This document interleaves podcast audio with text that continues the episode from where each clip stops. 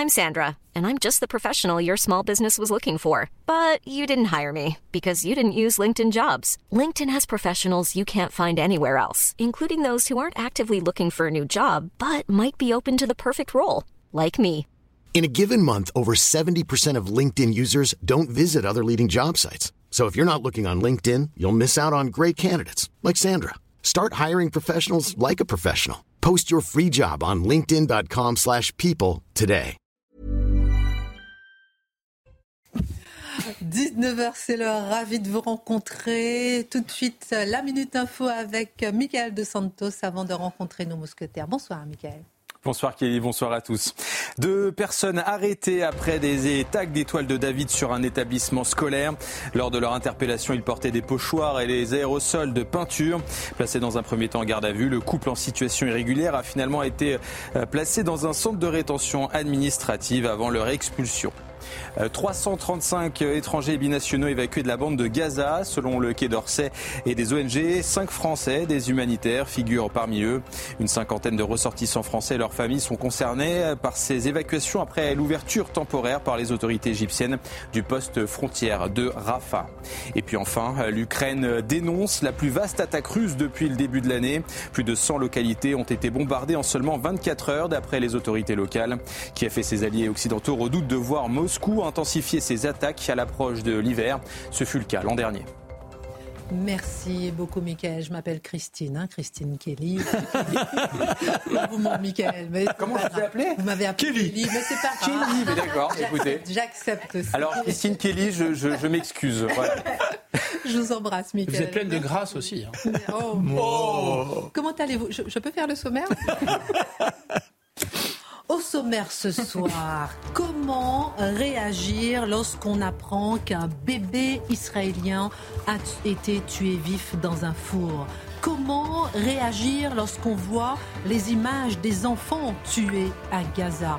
D'un côté, on apprend, de l'autre, on voit. Émeric Caron lui parle de génocide à Gaza, génocide qui s'impose à nos consciences, ajoute le député LFI. Et nous écouterons un intellectuel américain qui lui s'interrogeait déjà en 2015 sur le fait de voir uniquement des images de Gazaouis morts à la télé anglaise et américaine. Faut-il juger ce qui est bien ou mal par le nombre de morts? Qu'aurait-on jugé lors de la Seconde Guerre mondiale? L'édito de Mathieu Bocoté. Ces chants antisémites dans le métro parisien aujourd'hui, ces tags sur les maisons, jusqu'où ira cet antisémitisme décomplexé? Pourquoi euh, et comment la hantise de l'antisémitisme de la Seconde Guerre mondiale a occulté l'antisémitisme musulman importé par l'immigration? Pourquoi a-t-on toujours une guerre de retard? Pourquoi a-t-on toujours un antisémitisme de retard? Pourquoi a-t-on toujours un fascisme de retard? L'analyse de Guillaume Bigot. La langue française, grandeur et décadence, trois angles à analyser. L'écriture inclusive connaît un coup d'arrêt avec l'interdiction du Sénat. Depuis lundi, le français est à l'honneur puisque dorénavant notre belle langue compte sa cité à Villers-Cotterêts, inaugurée par le président de la République. Et bien alors que c'est la période des grands prix littéraires québécois, Kevin Lambert est le premier couronné avec le prix décembre attribué hier alors qu'il a eu recours à une sensitivity reader pour ne choquer personne. La langue française est-elle en train d'être sauvée ou au contraire dégradée?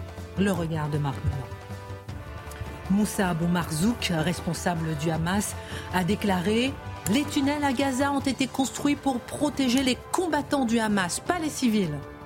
La protection des civils de Gaza relève de la responsabilité de l'ONU et d'Israël. Comment comprendre la place du Hamas le regard de la population sur celui-ci? N'est-il pas nécessaire de défendre cette population contre le Hamas? L'analyse de Charlotte Dornelas. Et puis en pleine guerre au Proche-Orient, ce n'est pas une plaisanterie. L'Iran présidera le forum social du Conseil des droits de l'homme de l'ONU. Ali Bahreini va présider ce forum demain et après-demain. Ce choix a été confirmé par le président du Conseil des droits de l'homme de l'ONU en mai dernier. Mais ce n'est pas une provocation de l'ONU aujourd'hui au regard de l'actualité? Que signifie cette nomination? L'édito de Mathieu Bocoté. Une heure pour prendre un peu de hauteur sur l'actualité avec nos éditorialistes. On commente, on décrypte, on analyse et c'est parti.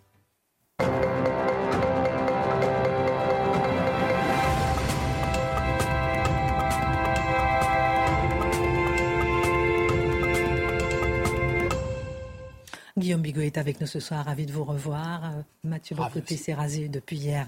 Avant-hier. Avant-hier, oui. Avant-hier. Marc Menon est en forme. Oui. Et Charlotte Danellas a été bloquée dans le métro pour une alerte à la bombe, mais elle est là, saine et sauve. Oh, merci beaucoup d'être là. Je vais vous montrer dans un instant une petite image émouvante qui s'est passé dans une synagogue, qui a lieu dans une synagogue hier soir à Paris, la synagogue de la Victoire. Je vous montrerai ça euh, dans un instant. D'abord, Mathieu Bocoté, confronté aux images bouleversantes de la souffrance des enfants à Gaza et désirant les qualifier, Émeric Caron, député LFI, a utilisé un terme qui se voulait fort mais qui, par plusieurs, est jugé provocateur. Il a parlé de génocide, génocide à Gaza. Certains diront qu'il n'était pas assez premières outrances sur la question. Vous avez voulu revenir sur ce point oui, parce que ce qu'on voit chez Émeric Caron dans les circonstances, c'est la confirmation d'une tentation chez plusieurs. On en a parlé souvent ici, mais j'y reviendrai un instant, de tout faire, trouver tous les chemins possibles pour nazifier Israël d'une manière ou de l'autre. Alors la scène que commande Caron sur Twitter est effectivement bouleversante. Qui sur Terre serait insensible à la douleur ou à la mort d'un enfant? Je ne connais personne qui serait insensible à ça. Et que l'enfant soit gazaoui, qu'il soit euh, israélien, qu'il soit saoudien, soit... Faites la liste, eh bien, il y a la même douleur devant, euh, la même émotion devant cette douleur. Ça, c'est le point de départ. Mais justement, il faut éviter à moins de décider de faire de la politique la plus basse possible, il faut éviter d'instrumentaliser à tout prix une image captée ainsi pour l'inscrire dans, un récit, un récit médiatique, un récit politique qui vient abolir la singularité de la scène pour tout de suite porter une accusation diabolisante, une accusation, dans les circonstances, nazifiante.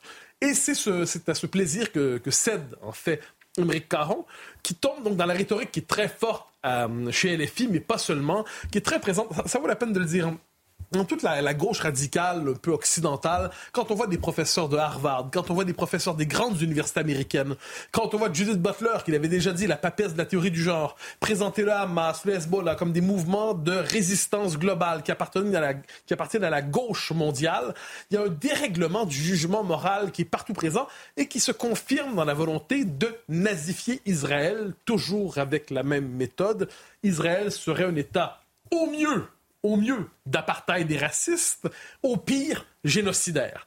Alors, quand vous êtes dans cette logique, Israël devient un principe d'explication euh, général et on se tourne vers Israël et toutes les insultes sont permises puisqu'il a été décidé que c'est un État ontologiquement mauvais, né sur un crime semblable au crime commis contre le peuple juif. On connaît le discours dominant. D'un côté, la Shoah pour les Juifs, de l'autre côté, la Nabka pour les Palestiniens. Et on nous dit finalement, les Juifs, je l'ai souvent dit sur ce plateau, pour ce discours, sont les nazis de notre temps. Alors, que nous dit euh, Caron quand il dit le mot génocide? C'est qu'il reprend le terme utilisé pour qualifier le crime contre le peuple juif au XXe siècle et il le reporte contre le peuple juif, c'est l'équivalent dans la rhétorique médiatique dominante que de présenter, on en parlait hier, Benjamin Netanyahou comme un nazi sans prépuce. Donc c'est chaque fois, vous le, vous le remarquerez, c'est la volonté chaque fois de nazifier par la bande, nazifier par la gauche, nazifier par la droite, pour s'assurer qu'au terme du discours, l'État d'Israël soit non seulement condamné dans sa politique ou son gouvernement, ce qui est tout à fait euh, intelligible, ce qu'on peut comprendre, mais condamné dans son existence même. C'est le procès de la légitimité d'une existence. Alors, le caractère, je dirais, exagérément explicatif du conflit israélo-palestinien et de la politique d'Israël, toujours ramené pour relativiser la douleur du peuple juif, j'ajoute qu'Emeric Caron n'est pas nécessairement, pas, il n'en est pas à son premier dérapage, comme on dit en langage médiatique. On s'en souvient, 2014. 2014 sur le plateau de Ruquier, euh, une époque lointaine où Laurent Ruquier était, euh, était une figure centrale du débat public. Alors, de, cette époque, il y a, euh, comment s'appelle-t-il, Caron, qui on l'amène à débattre de la question d'Ilan Halimi. Vous savez, euh, ce juif qui a été persécuté en tant que juif en France, qui a été tué en tant que juif en France. Et sur le plateau, c'est rapporté. La scène a été coupée, je le précise au montage. Donc tout ça nous vient parce que c'était rapporté par ceux qui ont participé à la scène avant qu'elle ne soit coupée. Très rapidement, Émeric Caron disait, certes, c'est absolument tragique ce qui se passe pour Ilan Halimi, mais inscrivons ça dans le contexte plus large. Je cite les propos qui lui étaient prêtés parce que des, il, est, donc il a été la cible, parce que des soldats israéliens tuent des enfants palestiniens. Alors, qu'avait fait Émeric Caron à l'époque? Il avait dit, ce qui se passe en France est effectivement tragique, mais c'est l'écho lointain, mais peut-être compréhensible, peut-être inévitable, de la politique israélienne par rapport aux Palestiniens. Autrement dit, si les Juifs en France souffrent, c'est de la faute de l'État d'Israël et de sa politique par rapport, par rapport aux Palestiniens. et là, il y avait une forme de relativisation atroce de la souffrance. Ça avait été coupé au montage, je le précise. Et ensuite, euh, je, prends la peine de le dire, Émeric Caron avait dit qu'on l'avait mal compris, euh, qu'il s'était défendu de tout antisémitisme. Il avait dit, je ne suis pas antisémite. Je, je, prends acte de ce qu'il dit, mais il n'en demeure pas moins qu'à ce moment, la tentation de la relativisation de la persécution des Juifs en France, là on est, euh, parce qu'on y revient, était déjà présente dans le discours de cette future figure centrale de la France insoumise. Je note, et je le dis avec euh, une pointe de mesquinerie, vous me le pardonnerez, qu'Émeric Caron s'émeut bien davantage et beaucoup plus spontanément pour la mort d'un moustique. Hein, on, sait sa passion, sa mousticophilie, euh, que pour, j'ai l'impression que pour le sort subi par le peuple d'Israël aujourd'hui. Je précise, c'est une formule polémique, évidemment, mais je note que la relativisation de la souffrance des uns et des autres, soudainement, ce principe de relativisation est moins absent lorsqu'il est dans son antispécisme. Je note. Sur le fond des choses, revenons-y. LFI en ce moment est dans une politique un peu étrange et c'est porté à la fois par Mme Panot, par euh, M. Caron, par d'autres, par évidemment, évidemment par Jean-Luc Mélenchon. C'est une volonté explicite de changer les termes du débat public, de capter une radicalité totale qui fait le procès total, non seulement d'Israël, mais à travers d'Israël, on l'aura compris, de la France, du monde occidental. Rappelez-vous ce tweet dont on a parlé beaucoup ici le tweet de Jean-Luc Mélenchon qui dit Voilà la France. Et la France dont il nous parle, c'est une France qui brandit le drapeau palestinien. Il importe quelquefois de voir le présent avec un regard historique, ce que nous propose l'intellectuel américain, précisons conservateur, euh, Denis Prager. Ce dernier nous demande une chose quel regard jetterions-nous euh, sur la Deuxième Guerre mondiale avec nos lunettes médiatiques actuelles? Ça date de 2015, mais la vidéo vaut le détour. Vous commencez à en parler ou bien on la... ben, la vidéo d'abord et on commentera. On, va voir justement cet extrait. Ça date de 2015, mais vraiment un ah écho incroyable avec ce qui se passe aujourd'hui et on, on continue. Starts a war to kill as many Israelis as possible. And all you see on the BBC and Sky News, as we see in America on our TV, is dead Gazans. That's all you see. I shudder to think if in World War II the same media covered World War II, you would have seen far more dead German civilians than dead British civilians. But it takes a very, very frail moral mind to believe that you determine right and wrong by the number of dead. That's what we are told. Look at how many Gazans were killed and how few Israelis.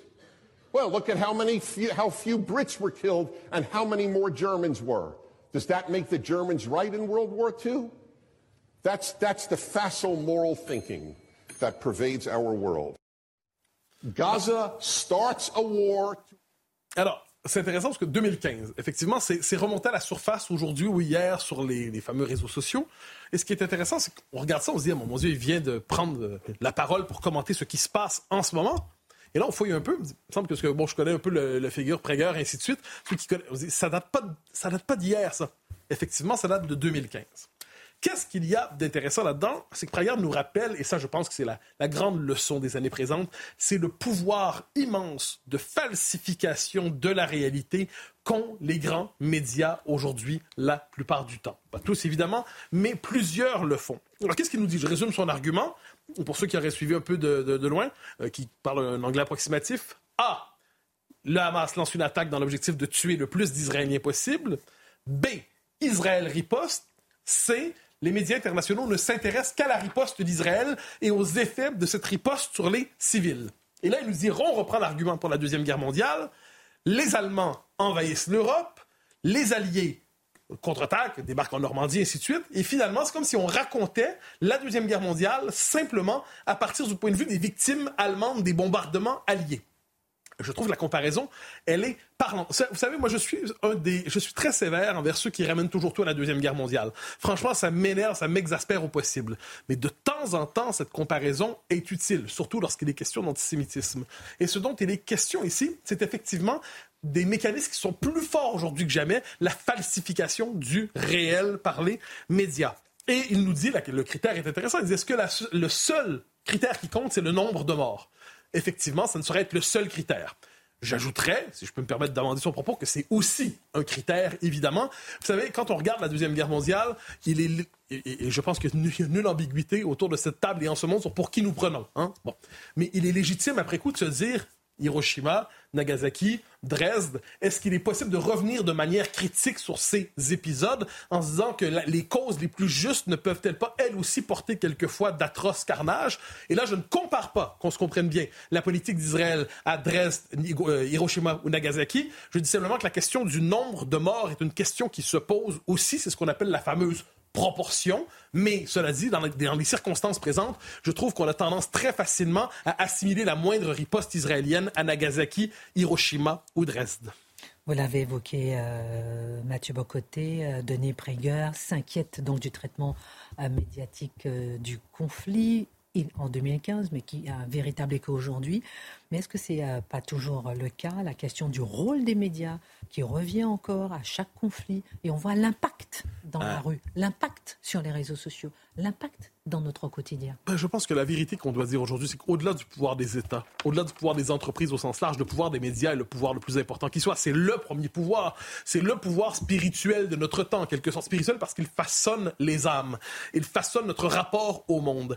Et les médias, vous savez, sont toujours en train de se plaindre aujourd'hui. Ah, on, on, ne nous croit plus, on nous fait plus confiance, les gens se tournent vers les fake news. Mais ils oublient qu'ils sont eux-mêmes à ce point producteurs souvent de fake news qu'il est légitime et rationnel de se méfier du discours des grands médias. Je donne deux, trois exemples. Hein. puis, il y a une manipulation médiatique quelquefois par l'image. On a souvent parlé du cas d'Aylan en 2015 qui a entraîné des effets politiques immenses euh, en Europe. Un autre exemple, un, truc qui m'a frappé avec Zemmour qui est de passage en Israël, qui m'a intéressé, il nous dit J'ai vu en Israël des choses, des images, des carnages qu'on nous a cachés en France au moment du Bataclan. Et là, je me suis demandé de quoi parle-t-il? De quoi parle-t-il? Donc, je crois comprendre que dans le traitement des images qu'il voit là-bas, il fait écho à une espèce de traitement, une euphémisation du récit du Bataclan en France. Donc, ça alimente le sentiment qu'ont plusieurs que finalement, les médias quelquefois ne mentent pas formellement, mais mentent par omission. C'est une inquiétude fort légitime. Quand l'AFP prend le parti du Hamas en disant qu'on refuse de le présenter comme un mouvement terroriste, est-ce qu'il n'y a pas à travers ça une forme de falsification du réel? Je pourrais multiplier les exemples. Une chose toute simple, l'effondrement de la confiance que nous avons dans les médias ne s'explique pas par le rôle de je ne sais quel fabricant de fake news, mais par le fait qu'eux-mêmes, trop souvent, fabriquent des fake news. Merci euh, beaucoup pour votre regard, Mathieu Bocoté. Dans un instant, on parlera de l'Iran euh, qui euh, beaucoup de choses à dire sur l'Iran dans un instant. Je veux vous montrer une, petite vidéo.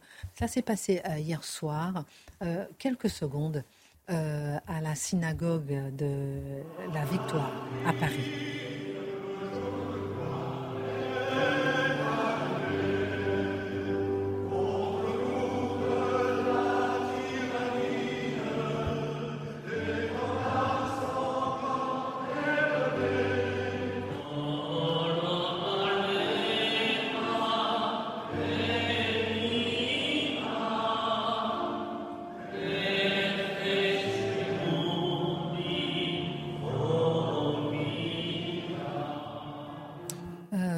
C'était euh, la Marseillaise et la Activa chantée euh, dans la grande synagogue à la Victoire à Paris hier soir pour exiger la libération des otages retenus par euh, des terroristes du Hamas.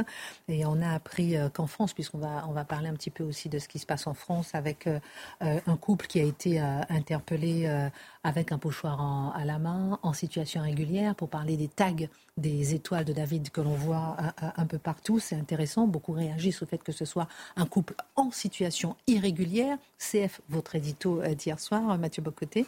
Et euh, Guillaume Bigot, je me tourne vers vous, puisque la députée Europe Écologie Les Verts, Cyrielle Châtelain, a expliqué que les actes antisémites que nous connaissons aujourd'hui sont les conséquences d'une longue banalisation de la parole antisémite et raciste qu'elle fait remonter à Jean-Marie Le Pen.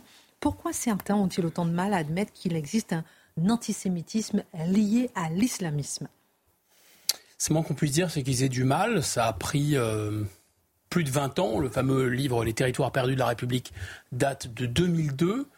Et, euh, et, certains sont encore dans cet anachronisme, comme cette députée ELV, c'est-à-dire que il n'est pas possible d'évoquer l'antisémitisme contemporain, qui est spécifique, sans immédiatement ressortir les heures les plus sombres les années 40, etc. Et pour comprendre comment, en fait, au cœur de ce sujet, c'est un phénomène d'anachronisme. C'est-à-dire qu'à force de vouloir tout recouvrir de nuit et brouillard, euh, pour le, suivant le, titre du célèbre film, euh, eh bien, on n'arrive pas à voir ce qui se passe. Et je pense qu'il y a trois mécanismes, et pour le comprendre, il faut un peu remonter dans l'histoire. Disons, allez, fin des années 70, début des années 80, il y a trois phénomènes. Premier phénomène, il y a une remontée, on pourrait appeler la remontée mémorielle de la Shoah. En fait, les rescapés des camps de la mort ne peuvent pas parler pour des raisons euh, psychologiques. Mais la société ne peut pas les entendre non plus. Et donc à un moment, cette parole va se libérer. On est vraiment, pour prendre une balise chronologique, c'est 1979, la diffusion euh, de la série Holocauste en France, en 1979. À partir de là, il va y avoir comme un barrage qui cède. Et donc, l'énormité, la monstruosité de ce crime va apparaître aux yeux de tous. Et là, vous allez avoir une multiplication de livres, de films, de colloques, etc. Ça va remonter dans la mémoire.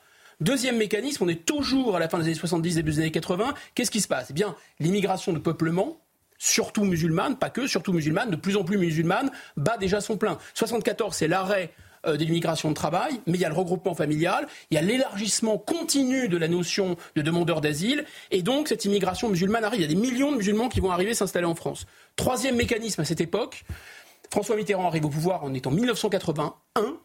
Il va se heurter au mur d'une certaine façon du réel, il va surtout trahir largement la classe ouvrière. Et donc assez rapidement, à lui, il va se poser deux questions et il va apporter deux réponses. La première question, c'est comment est-ce que je peux rester de gauche? La réponse, c'est SOS racisme. SOS racisme, c'est-à-dire on a un immigré surtout musulman, qui devient le prolétaire de substitution. Et surtout, on a la main jaune d'SOS Racisme, qui évidemment est un rappel dans la, rétine, dans, l'œil historique arrière des Occidentaux, de l'étoile jaune. Donc ne touchez pas à, nos potes, c'est-à-dire comme on a touché à nos potes dans le passé qui étaient juifs, on ne touche pas à nos potes qui sont cette fois-ci de jeunes musulmans. Et la deuxième question, c'est comment diviser la droite et comment garder le pouvoir. Et là, il va ressortir Jean-Marie Le Pen tel un diable de sa boîte, un, député euh, talentueux de la, de la 4ème République, et il le ressort, et il le ressort de l'anonymat aussi, et là, il va faire son œuvre. C'est-à-dire qu'il va multiplier euh, les, les, provocations du rafour crématoire, euh, le point de détail avec la, Shoah est un point de détail, etc. Et en même temps, tout va se synchroniser parce qu'au moment où Jean-Marie Le Pen multiplie ses provocations, c'est le plus jamais ça qui affleure à la surface. Tout le monde est obsédé par cet antisémitisme euh, nazi qui va revenir. Tout le monde est obsédé par le retour de la bête immonde. Oh là là, l'extrême droite nazie va revenir au pouvoir, etc.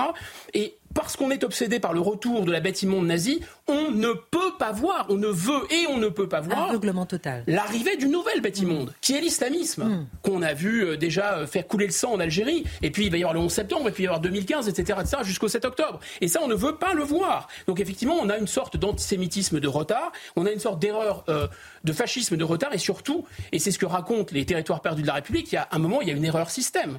Qu'est-ce que racontent les, territoires perdus de la République? Ce sont des professeurs qui essayent enseigner la Shoah à des jeunes, des jeunes collégiens qui sont d'origine musulmane, donc qui sont théoriquement les, les héritiers des porteurs d'étoiles jaunes.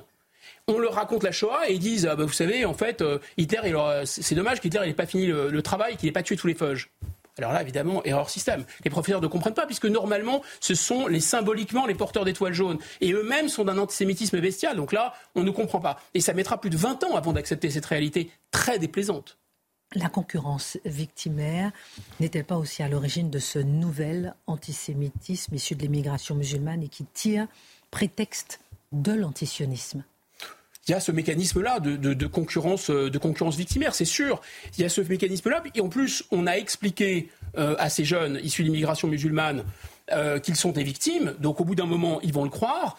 On va leur expliquer à l'école qu'ils sont victimes de la colonisation française comme leurs parents. On va leur expliquer qu'ils sont relégués euh, dans, des, dans des quartiers à part. Il faut rappeler d'ailleurs que la plupart des cités HLM ont été construites pour les rapatriés d'Algérie, entre parenthèses, hein, qui n'ont pas considéré que c'était une relégation. Eux, on leur dit que c'est une relégation.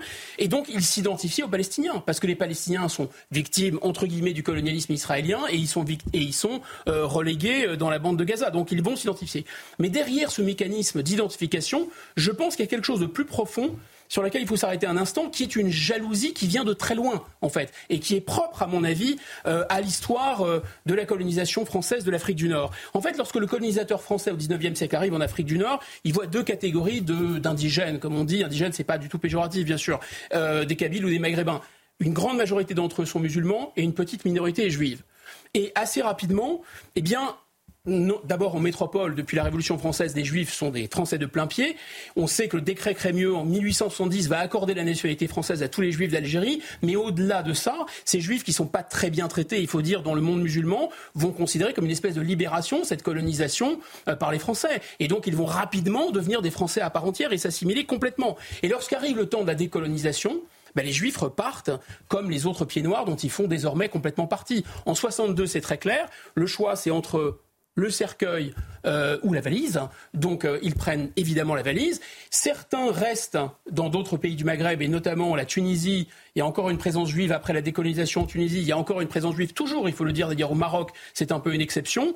Mais après la guerre de 67 et après la guerre de 73, donc les guerres israélo-arabes, ces gens-là vont être euh, chassés quasiment de Tunisie et poussés un peu dehors du Maroc parce qu'on les considère comme la cinquième colonne finalement des Israéliens. Et donc il faut bien comprendre pour voir ce qui se joue aujourd'hui que ces euh, juifs séfarades qui sont arrivés en France entre 62 et 73, en fait, arrivent non seulement dans un pays où il y a une croissance très forte, ils sont déjà complètement français et en plus le, le patriotisme est très fort. Les Maghrébins musulmans qui, eux, arrivent plus tard, dans les années fin des années 70, 80, 90, et ils continuent à arriver, ces maghrébins musulmans, ils, ne sont pas français quand ils arrivent, d'une part, et d'autre part, ils arrivent dans un pays où le chômage explose, et dans un pays qui commence à s'accuser de tous les maux de la terre. Le colonialisme, Vichy, etc. etc.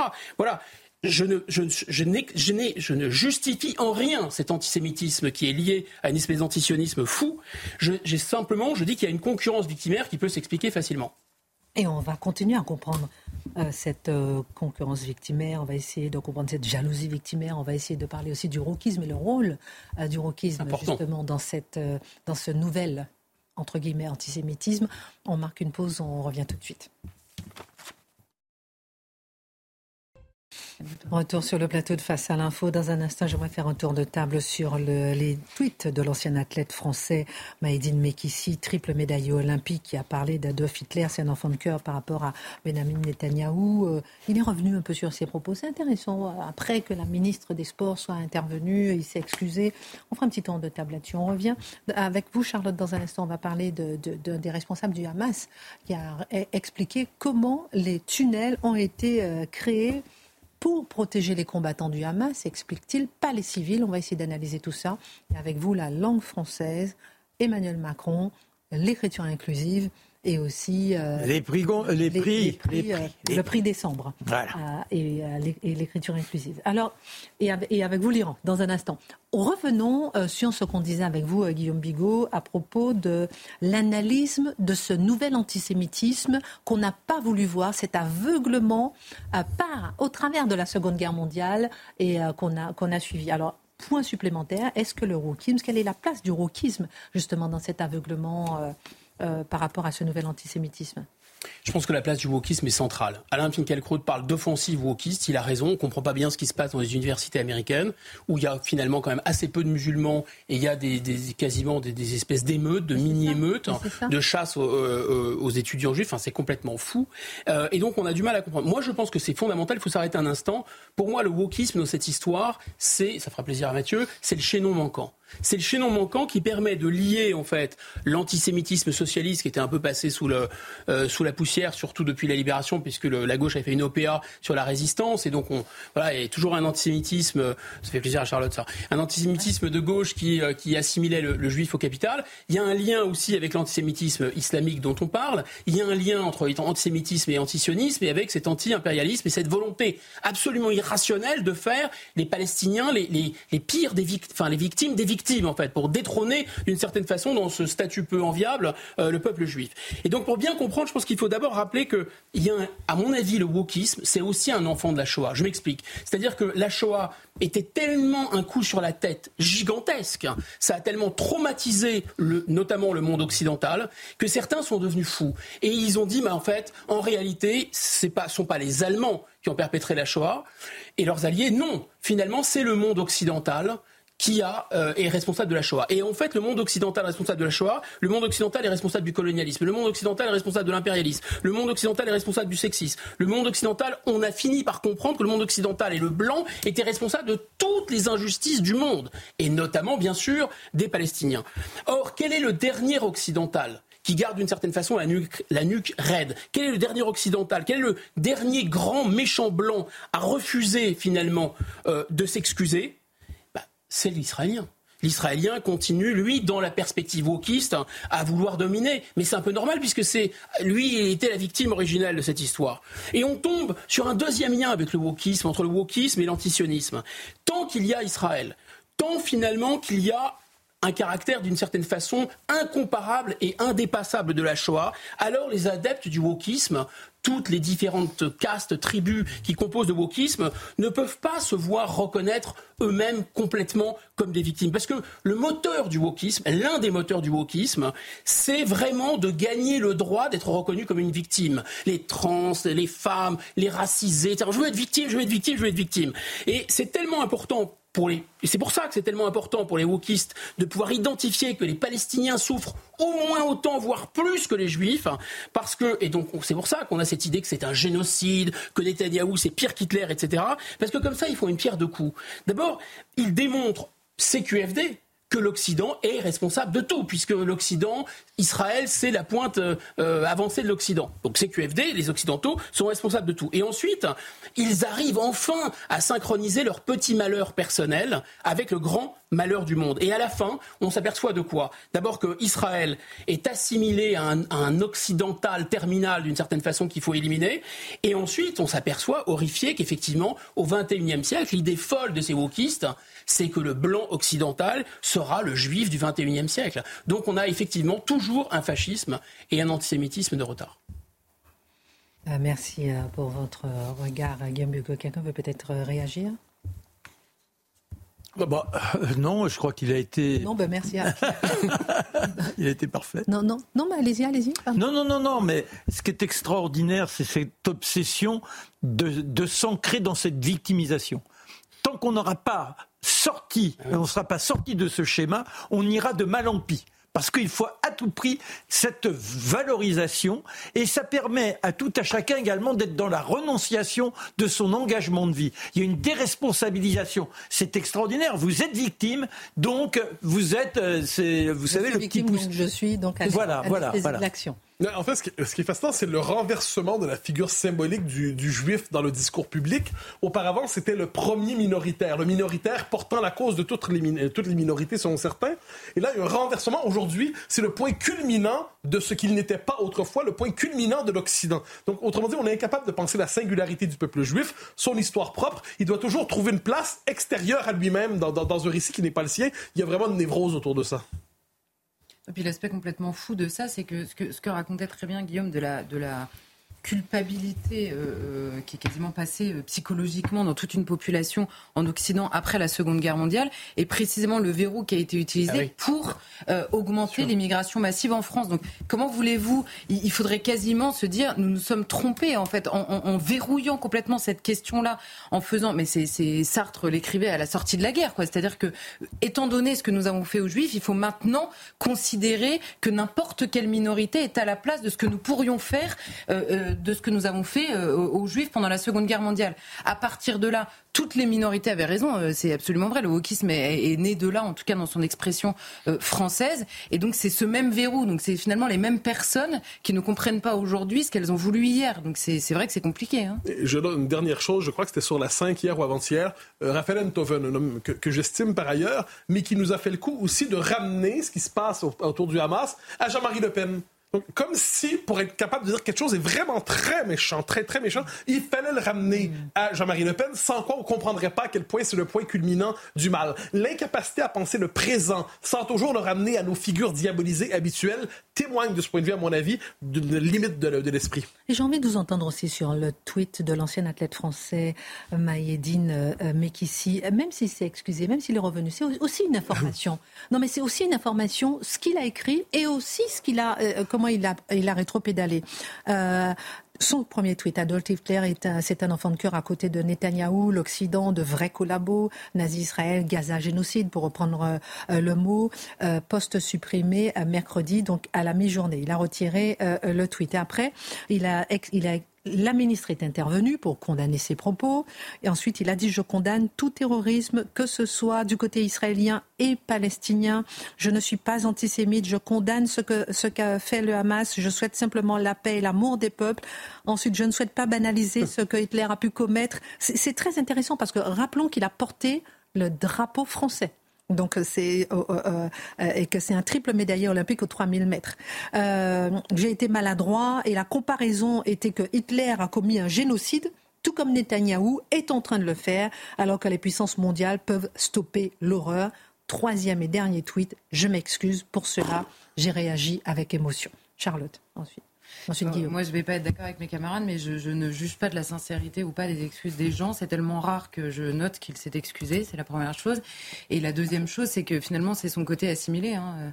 C'est-à-dire que c'est exactement ce qu'on disait avant. C'est à force, à force depuis 40 ans, à chaque fois que quelqu'un qu'on n'aime pas, on le nazifie immédiatement, euh, c'est insupportable tout le temps. Et là, en plus d'être insupportable, c'est honteux, c'est absolument certain. Bah, là, on est vraiment dans l'illustration parfaite de mon, de mon topo. C'est-à-dire que c'est à la fois, il, il est absolument indispensable, l'effet CQFD, qu'Israël soit encore plus coupable euh, soit nazifié finalement, voilà. Euh, et en même temps, il y a cette rivalité gémélique, gémellaire, cette espèce de folie entre Israël et Ismaël depuis le départ. C'est-à-dire que, et peut-être même un truc qui est, qui est, pas formulé, qui est en creux, c'est de dire, mais finalement, euh, bon, on n'est pas traité comme sont traités les Juifs en France. C'est-à-dire que quand si les Juifs sortent un drapeau israélien, chantent la tikva, ça va. Si nous on sort le drapeau algérien, le drapeau tunisien, on dit stop au communautarisme aussi. Et en fait, derrière ce problème, qu'est-ce qu'il y a? Il y a le fait que la France comme lion, la France comme père, la France comme loi, elle s'est abaissée en réalité. Et donc elle ne réunit plus ses enfants, elle n'unifie plus ses enfants. C'est la faillite de l'école. Ah, on est loin des Grecs, un esprit saint, ne un faites pas votre chronique tout de suite, hein, mon chéri. Pardon? Ne faites pas votre chronique non, tout de suite. Hein. Ben non, mais c'est. On va y arriver, ça sera un aboutissement après l'ouverture, si je puis dire, le préambule. C'est-à-dire que l'histoire. Bon, Hitler, qui est Hitler? Personne ne va lire. Il n'y a pas le moindre point de référence. On est devenu le néant incarné. Mais en revanche, de temps en temps, on a entendu un nom. Alors il y a le monstre, le monstre tutélaire. Tout le monde sait quand même ce qu'il représente. Mais vaguement la meilleure preuve, sinon on ne pourrait pas faire ce type de comparaison. C'est quoi Hitler ben, Bon sang, il faut regarder ce qu'il a dégagé, il faut reprendre des discours, il faut le voir mugir, il faut entendre les mots, tout ce qu'il a généré, le fanatisme, enfin on est dans l'inhumain, on est dans, le démon le plus total. Et ça, ça peut pas être jeté comme ça en pâture, c'est pas possible. Lisez mes enfants, lisez je me contenterai d'être plus amusé, c'est-à-dire, il nous disait, euh, Netanyahou, Netanyahou dit, est pire qu'Hitler, et finalement, il s'excuse. Donc, finalement, Hitler est pire que Netanyahou. C'est ce dis. Euh, Charlotte accepte les excuses en ces matières, de ce point de vue qu'elle me... Je constate. Pour un instant, pour un instant, je suis dans l'autre camp. Il y a quand même des limites à nous prendre pour des cons. La langue française, grandeur et décadence, euh, Marc Menant, justement, on va faire le lien, trois angles analysés ce soir, l'écriture inclusive, et ça fait le lien aussi, évidemment, avec euh, l'actualité. L'écriture inclusive qui connaît un coup d'arrêt avec l'interdiction au Sénat. Depuis lundi, euh, la langue française qui a l'honneur avec euh, le président Emmanuel Macron qui a inauguré euh, euh, la cité euh, de la langue française à Villers-Cotterêts. Et on a aussi, euh, euh, pendant cette période de Grand Prix littéraire, le Québécois Kevin Lambert qui a été couronné avec le prix décembre pour son livre qui a été pour autant relu par sensitivity reader pour ne choquer personne. Toujours alerte au wokisme. Est-ce que la langue française est en train d'être sauvée ou dégradée, toujours dans ce contexte d'actualité, puisque tout est toujours lié? Quand j'ai appris qu'il y avait cette cité de la langue, j'ai eu une sorte d'embrasement. J'ai eu une montée de fièvre. Je me suis dit, enfin, ce président que je conspue depuis des années, cet homme que j'onie, je vais pouvoir l'encenser. Alors j'étais à l'affût. Que va-t-il faire? Comment instillera-t-il dans les esprits cette réparation en quelque sorte, ce désir de nous emporter avec les mots? Eh malheureusement, quelle déception rapide. Que dit-il de la langue française? La langue, symbole d'unité nationale, de liberté, d'universalisme. Vous vous rendez compte La langue, un symbole. Mais bon sang, monsieur le président, la langue, nous sommes la langue. Sinon, nous n'existons pas. C'est la langue qui nous façonne. C'est la langue qui nous construit. C'est grâce à la langue que l'on va pouvoir trouver toutes les subtilités qui nous empêcheront d'avoir des inepties formulées comme celle de ce champion olympique et toutes celles que l'on entend euh, du côté des filles et de nombre de politiques. La langue, c'est celle qui nous permet d'avoir ce goût de la construction d'un raisonnement, la joie de la réflexion, la langue. Sans elle, on n'est rien, on dégringole au niveau de la bête, la langue. Sinon, si elle n'est que communication, eh bien, nous permet de gérer notre petit quotidien par rapport à un écho instinctif dans notre environnement. Être rusé pour ne pas être bouffé par X ou Y. Mais il n'y a pas cette exaltation de l'esprit. Il n'y a plus d'esprit. On est éteint. Ça, c'est donc déjà pour le symbole. Et puis après, le symbole de liberté. Mais vous n'êtes pas un symbole de liberté. Allons plus loin dans ce que je viens de formuler. Il ne peut pas y avoir de liberté sans la langue. C'est donc la langue qui crée la liberté. Sinon, ça ne veut rien dire, la liberté. C'est quoi? La liberté, c'est d'aller euh, euh, chamailler, je ne sais, euh, prendre un, un, objet chez le voisin. C'est pas ça, la liberté. La liberté, c'est l'extase de pouvoir, là encore, être dans une capacité à aller chercher au fond de soi les choses les plus abstraites, les émotions, les décrypter. C'est cette jouissance-là la langue. Alors vous voyez que l'on en est loin. C'est notre richesse, la langue.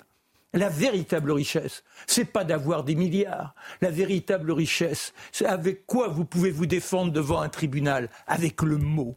Le mot, c'est plus fort qu'une épée. Le mot, ça tranche. Le mot, ça peut détruire l'individu face à vous. Donc, excellez, apprenez-les, domptez-les, apprivoisez-les. Voilà ce qu'est la langue. Mais après, il est allé encore, euh, plus loin. Hein, je dirais que la langue, c'est l'intelligence. Sinon, cette intelligence, c'est une matière grise dans jachère. Hein, ça, c'est un point essentiel. Et puis après, il nous a dit aussi que la langue, par rapport à l'écriture inclusive. Alors il nous a dit, euh, il faut faire attention à cette écriture inclusive. Mais c'est quoi l'écriture inclusive? Là, le Sénat vient de dire, il ne faut plus qu'il y ait de pronoms comme Yel. Mais c'est autre chose que ça, l'écriture inclusive. L'écriture inclusive, c'est enlever la musicalité. L'écriture inclusive, c'est faire en sorte que nous soyons dans un jargon.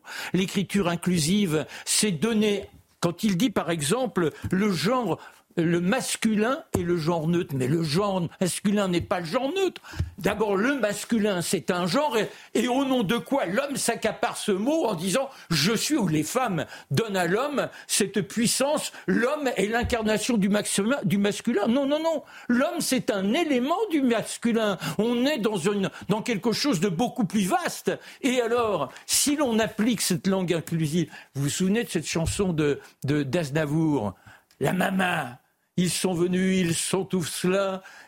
Elle va mourir là, maman. Ils sont venus, ils sont tous là. Alors en écriture inclusive, ça donne quoi Ils, elles sont tous, toutes venus, etc. Vous vous rendez compte Il n'y a plus de poésie. Il n'y a plus rien, toutes et toutes. Et tout s'effondre. Et c'est ça qu'on essaie de nous marteler comme étant, sinon, l'affront total vis-à-vis des femmes. Mais que je les aime, les femmes. Que je les dorlote, que je les chatoie. Et il n'est pas question de voir là une sorte de domination. Je veux que la femme soit mon et puis après, il y a aussi la poésie. Alors, euh, parce que aux côtés, euh, il parlait également, le slam, c'est l'équivalent. Le slam, ça vaut Corneille, ça vaut euh, Baudelaire. Alors j'ai pris Baudelaire au, hasard, comme ça j'ai ouvert au hasard. Le goût du néant, esprit vaincu fourbu, Fais-toi maraudeur.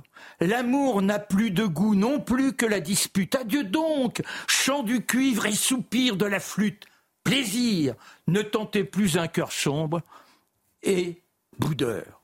À côté, vous prenez euh, euh, Grand Corps Malade, ça donne La colère et la galère sont des sentiments productifs qui donnent des thèmes puissants, quoique un peu répétitifs. À croire qu'il est plus facile de livrer nos peines à nos cris. Et il termine en disant On laisse aller sur le papier et on emploie trop de métaphores. Pourtant, je l'ai déjà dit, tout ce qui ne nous tue pas eh bien, nous, nous rend plus fort. Voilà la poésie. Voilà ce qu'est le flamme. Le, slam, pardon. Yo. Et puis alors les prix. Alors là, le Québécois, il doit faire honte à notre ami Mathieu. Faut le lire encore, ce est Non seulement il a l'indécence de reconnaître qu'il fait lire son livre, mais un livre n'existe que s'il est provocateur. un livre n'existe que s'il dérange. Pardon couronné par le mais, mais, mais, ils ont honte à eux et dire que le Goncourt l'avait sélectionné. Ça veut dire déjà qu'ils ne lisent pas. Parce que là encore, si je vous lisais le nénifiant, alors c'est une histoire, euh, c'est dans, dans, le genre, euh, euh, comment, il faut recentrer l'attention sur les milliardaires, groupe méconnu dont elle fait partie, la plupart des problèmes. Faut, oui, c'est dans l'insipide, c'est même pas de la vacuité, c'est le néant. Et c'est ça que l'on met en référence pour encourager les gens à lire, eh bien, il est temps qu'il y ait une élite qui se révèle pour écraser ceux qui tiennent la place et qui ne sont que des fossoyeurs. Ce qui vous embête chez Kevin Lambert qui a eu le prix décembre, c'est surtout le fait qu'il a eu euh, appel aussi au bah, bah, bah oui, parce que je vous dis. Pour lire, pour lisser justement. Bah, ça veut dire qu'il n'y a plus rien. Je peux finir ma phrase? Non, mais oui, pardon. Et, ne, froisser personne. C'est ça aussi qui vous gêne. Mais, mais, un livre doit froisser, un livre doit déranger, un livre doit enchanter, un livre doit nous, nous, nous, nous nous chambouler. Et là, il n'y a plus rien. C'est ah ben non, on va pas dire gros parce que si je dis gros, Mathieu, il va pas, il s'en fout complètement, Mathieu. En, plus. en tout cas, là, il n'y a que gros ici, il n'y a pas gros. Oh, on aime tout, on aime chacun d'entre nous avec bah, bien, sûr, bah, bien sûr, Ses particularités, ses forces. La langue française, grandeur et décadence, c'est intéressant parce que quand on dit langue française, c'est le discernement et on tente de nous voler notre discernement tous les jours, dans les médias, partout. Et c'est important de garder notre discernement. En parlant de discernement, Charlotte Dornelas, un membre éminent du Hamas, a été interrogé par RT, la chaîne RT en Russie, sur les souffrances de la population palestinienne et sa réponse vole des tours. Oui, alors c'est vrai que la réponse, elle vaut le détour, elle a de quoi étonner ceux qui peinent à qualifier euh, les actes du Hamas euh, récemment, à qualifier les activités de manière générale euh, du Hamas, justement parce qu'ils peinent à faire la différence entre le Hamas et les Palestiniens, puisque c'est exactement ça qui est en train de se passer jusqu'en France, évidemment. Alors c'est le numéro 2 du Hamas, en l'occurrence, qui s'appelle Moussa Abou Marzouk. Il était en visite à Moscou, on l'a vu il y a quelques jours, et il a répondu en effet à RT. Et donc il explique, nous avons construit des tunnels parce que nous n'avons pas d'autres moyens pour éviter d'être ciblés et tués. Ils nous protègent des avions. Nous nous battons depuis les tunnels. Chacun sait que 75% des habitants de Gaza sont des réfugiés et leur protection relève donc des Nations Unies en accord avec la Convention de Genève. C'est la responsabilité de l'occupant, euh, donc d'Israël en l'occurrence dans son vocabulaire, de leur fournir tous les services. Donc il explique très clairement, parce que le journaliste lui dit, bah, il y a quand même des gens qui se posent des questions, vous avez creusé des tunnels un peu partout ces dernières années, vous n'avez même pas fait d'abri euh, anti-bombardement euh, pour la population euh, civile. Et lui, au lieu de dire, oui, mais c'est très compliqué, parce qu'il bon, peut y avoir mille explications qu'il aurait pu nous dire, il assume absolument la, la, la défense de la population gazaoui dans la bande de Gaza ne relève absolument pas de la préoccupation du Hamas. Ça ne les regarde pas.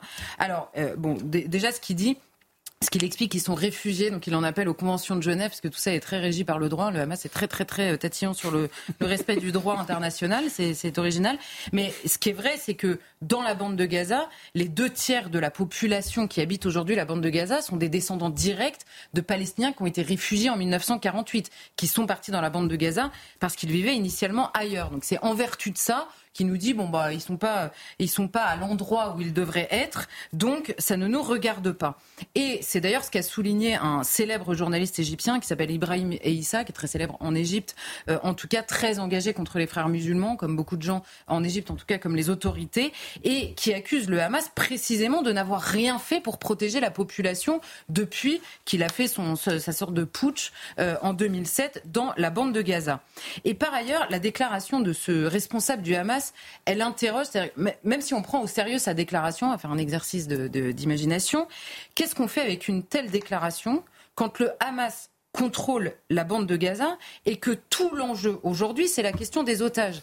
Donc le Hamas nous dit c'est Israël et l'ONU qui ont la responsabilité de la population civile à Gaza et en même temps ils retiennent des otages dans cette bande de Gaza qui est précisément la condition sine qua non d'une trêve humanitaire, euh, voire même de la question du cessez-le-feu qui est évidemment inaudible tant que ces otages sont dans la bande de Gaza. Donc qu'est-ce qu'on fait avec cette déclaration? On sent bien que la population civile palestinienne l'intéresse assez peu.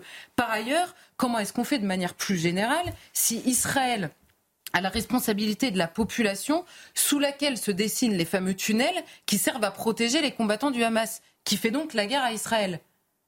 Euh, comment on fait avec cette équation? Moi, je n'ai pas bien compris.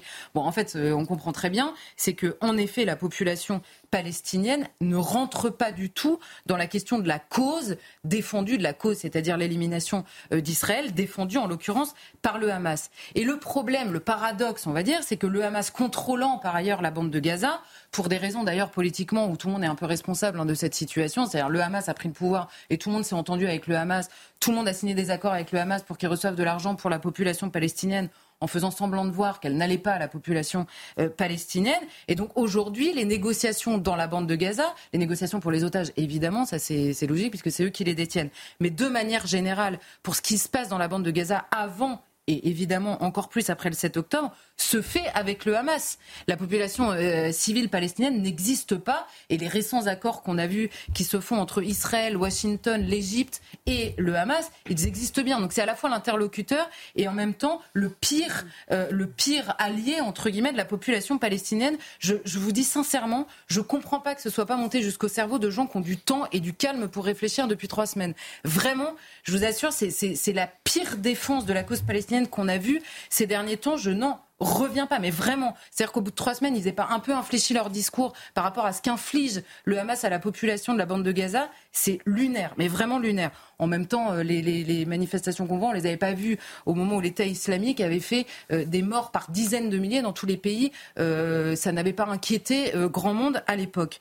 et donc la victime civile cette fois-ci, comme partout dans la région, malheureusement depuis des décennies, est la victime collatérale, de manière générale, d'intérêts qui la dépassent largement, auxquels elle n'est jamais invitée à participer et qui se fait sur front d'intérêts régionaux, d'affrontements régionaux et parfois même internationaux. On l'a vu en Irak évidemment, on l'a vu plus récemment en Syrie et on le voit aujourd'hui à Gaza dans l'ampleur, dans on va dire, qu'a pris euh, euh, la guerre après euh, l'agression du Hamas. Mais justement, comment comprendre la place du Hamas, le regard de la population? Sur le Hamas Alors la première chose qu'il faut quand même qu'on réussisse à comprendre, c'est que nous ne sommes pas, nos références ne sont pas les leurs.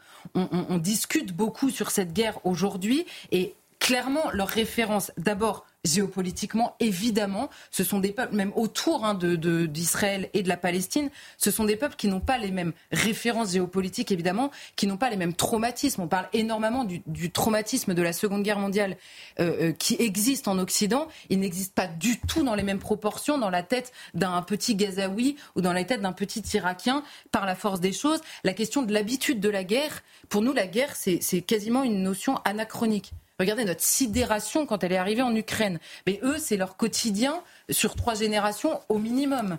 Et par ailleurs, le rapport à la vie et à la mort qui en découle évidemment n'est pas le même non plus. Donc évidemment, il y, a, parfois des discours là-bas qui, même contre le Hamas, nous étonnent dans la relation évidemment par rapport à Israël, dans la relation par rapport aux enjeux et aux forces euh, régionales. Et par ailleurs, s'ajoute à ça évidemment cette question du déracinement. Cette question du déracinement, elle est extrêmement présente chez tous les descendants, on va dire, des réfugiés euh, euh, palestiniens qui sont dans tous les pays alentours. Vous pouvez parler à un Jordanien, vous pouvez parler à un Libanais, vous pouvez parler évidemment dans la bande de Gaza à plus forte raison, mais cette question du déracinement à la troisième génération, elle est omniprésente dans le discours. Et ça, ça nourrit une rancœur qui, euh, qui, évidemment n'existe pas dans nos têtes à nous, mais qui est présente, on va dire, dans la manière de concevoir cette guerre. Et par ailleurs, la cause palestinienne, elle est sanglante ou sanguinaire, on va dire, depuis le premier jour, même quand elle n'était pas encore islamiste.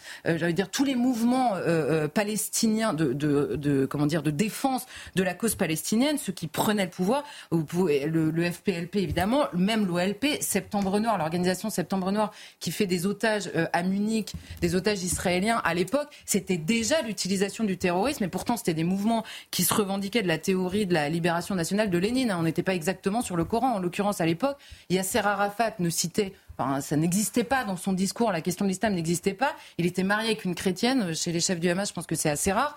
Et pourtant, la, la, la comment dire, la, la, force du discours, voire même la violence du discours et le recours à des actes violents existait déjà. Donc il y a une longue tradition aussi dans ce qui s'appelle la résistance euh, au, au, fil des années. Alors évidemment, la donne, la nouvelle euh, la nouvelle, euh, l'entrée, on va dire, de cette cause dans le djihadisme, bon bah c'est tout empire, hein, évidemment, c'est tout empire. Donc en plus, avec le succès, on va dire, qu'a eu euh, l'État islamique dans ce petit monde-là et l'exposition des horreurs, bon bah ça clairement, ça a été repris par le Hamas dans sa récente attaque. La volonté de mourir en martyr, la volonté de mourir en martyr, c'est quelque chose, mais un Israélien le comprend pas, un Français le comprend pas, un Américain le comprend pas. Et mais il y a cette volonté qui existe chez les combattants, l'absence évidemment de limites. Il y a donc la cause qui dépasse de loin la question des vies humaines. C'est vrai pour le Hamas, c'est vrai pour euh, tous les camps euh, euh, de cette guerre. Et avant même cette guerre, et ça, ça complète ce que je disais sur le Hamas tout à l'heure, depuis que le groupe Hamas a pris le contrôle de la bande de Gaza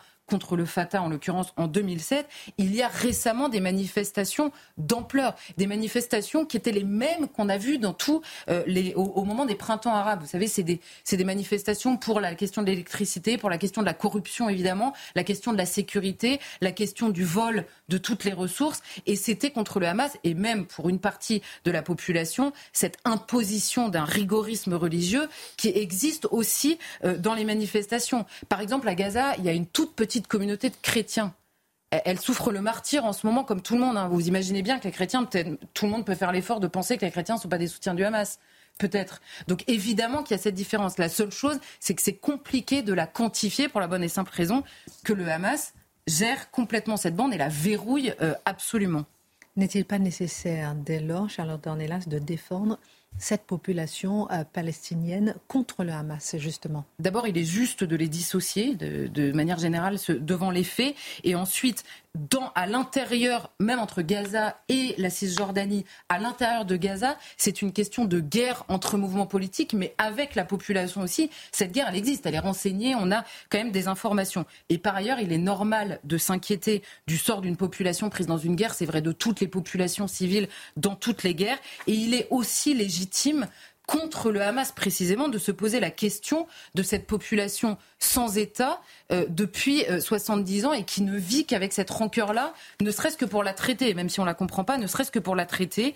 Et évidemment, euh, si tout le monde et, c'est là le, comment, dire la malchance absolue de cette population civile à Gaza. Si tout le monde veut une trêve humanitaire en ce moment, c'est moins pour la population civile que tout le monde veut que cette guerre reste dans les limites de Gaza parce que personne ne veut précisément avoir à traiter cette question. Le blocus, il est israélien d'accord, il est égyptien aussi. Et là, l'Égypte a accepté quoi dans son accord?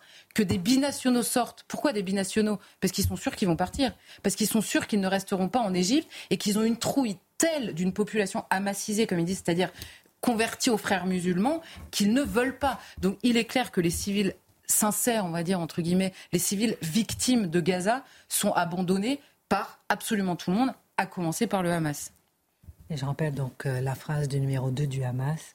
Les tunnels à Gaza ont été construits pour protéger les combattants du Hamas, pas les civils. Merci euh, Charlotte Dornelas. Mathieu Bocoté, en septembre dernier, l'humanité révélait que l'ambassadeur de la République islamique d'Iran et représentant permanent de son pays aux yeux des Nations Unies, Ali Berini, a été désigné, c'était en mai dernier, euh, pour présider le Forum social du Conseil des droits de l'homme de l'ONU pour l'année 2023 euh, qui se tiendra à Genève, tenez-vous bien, demain et après-demain. La chose semble sembler loufoque, pourtant elle est vraie. Comment comprendre une telle position de l'Iran dans ce contexte d'actualité mondiale? Alors, je, tiens pour acquis que nous sommes tous d'accord sur le fait que l'Iran est une catastrophe absolue en matière de droits de l'homme. Donc, je ne vais pas chercher à le démontrer en rappelant l'ensemble des exactions. pour moi, ça relève du 2 plus 2 égale 4.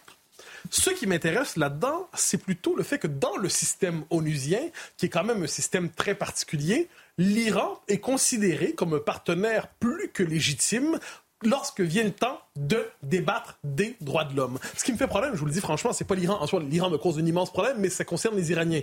C'est l'ONU espèce de temple auquel nous, devant lequel on s'incline tous. Hein. C'est fondamental, l'ONU, c'est le lieu de la légitimité mondiale aujourd'hui. Mais qu'est-ce que ça nous dit de l'ONU que l'Iran puisse s'y faire une telle place? Alors, le Forum social, euh, le choix a été confirmé par le président du Conseil des droits de l'homme de l'ONU, Vaclav Balek, hein, qui est bien nommé peut-être. alors, alors, quel est le forum social de l'ONU? Je cite. Le forum est un espace essentiel favorisant un dialogue ouvert et fructueux sur les questions liées au cadre national et international nécessaires à la promotion de l'exercice de tous les droits de l'homme par tous. Euh, déjà formulé comme ça, ça donne pas envie. Mais ce qui est intéressant sont les gens qui sont invités dans le cadre de ce forum censé permettre de pousser plus loin la réflexion sur les droits de l'homme. On a par exemple le président de la République de Cuba, pays exemplaire en matière des droits de l'homme, c'est bien connu. On a donc le vice-président de la République iranienne. On a aussi différents technocrates onusiens ainsi présents. Et tout ça sous le cadre, je le redis, de l'autorité de l'Iran qui est la puissance invitante symboliquement. C'est avec là d'ailleurs qu'on va avoir l'espèce de la, réception. On, on accueille tous les gens qui participent à ce beau moment des droits de l'homme sous le signe de la République islamique d'Iran. Qu'est-ce que ça nous dit simplement? Je le dis en un mot, c'est que l'ONU, encore une fois, est un espace de déréalisation du monde, un espace qui prétend œuvrer pour l'humanité, les droits de l'homme, mais qui est dans les faits un système bureaucratique déréalisant auquel nous faisons peut-être allégeance à tort. Qu'est-ce que cela dit euh, donc euh, finalement euh, pour vous que la crainte, ce que vous critiquez en fait, c'est pas l'Iran, donc c'est véritablement euh, l'ONU. Est-ce que l'ONU est devenue aujourd'hui? Euh, Comptez sur moi pour critiquer l'Iran, j'ai pas de souci avec ça. pas. Mais en tant que tel, oui, critiquer l'ONU parce que de notre point de vue, d'occidentaux ordinaires qui croyons au droit international, l'ONU, qu'est-ce que c'est? Ben, c'est une espèce de système qui serait un lieu de pacification du monde, un lieu de diffusion de valeurs saines et universelles qui permettrait à l'humanité de progresser sur le chemin de l'ouverture et de la tolérance. Sauf que c'est pas ça du tout. C'est un système bureaucratique parasitaire très souvent qui vampirise des ressources considérables pour entretenir une caste du bureaucrate donneur de leçons qui, et là, là que ça devient intéressant, contribue à limiter considérablement la liberté de non-nation, la souveraineté de non-nation. C'est au nom de l'ONU qu'on limite et de ce qu'elle produit qu'on va limiter la souveraineté française. C'est au nom de l'ONU qu'on va limiter le droit de défendre ses frontières et de ce qui est produit par l'ONU, évidemment. Donc, une critique légitime de la chose. Moi, je, terminerai le tout avec une simple phrase. Les valeurs occidentales qu'on a voulu universelles, ce qu'on redécouvre aujourd'hui quand on regarde l'Iran, la Chine, euh, le, le Hamas, ce sont des valeurs occidentales. Il euh, y, y, a des limites à croire que nos valeurs sont celles de tous. Vous savez, Clémenceau disait euh, l'Angleterre, la Grande-Bretagne, c'est une colonie française qui a mal tourné. On pourrait dire quelquefois à la blague, l'universalisme, c'est une idée française qui a mal tourné. Merci euh, Mathieu Bocoté. Et l'ONU n'est plus l'ONU. Ah, c'est non. Merci Guillaume, merci Charlotte, merci, Marc Menon. À tout de suite, l'heure des Pro 2. Excellente suite de programme sur CNews.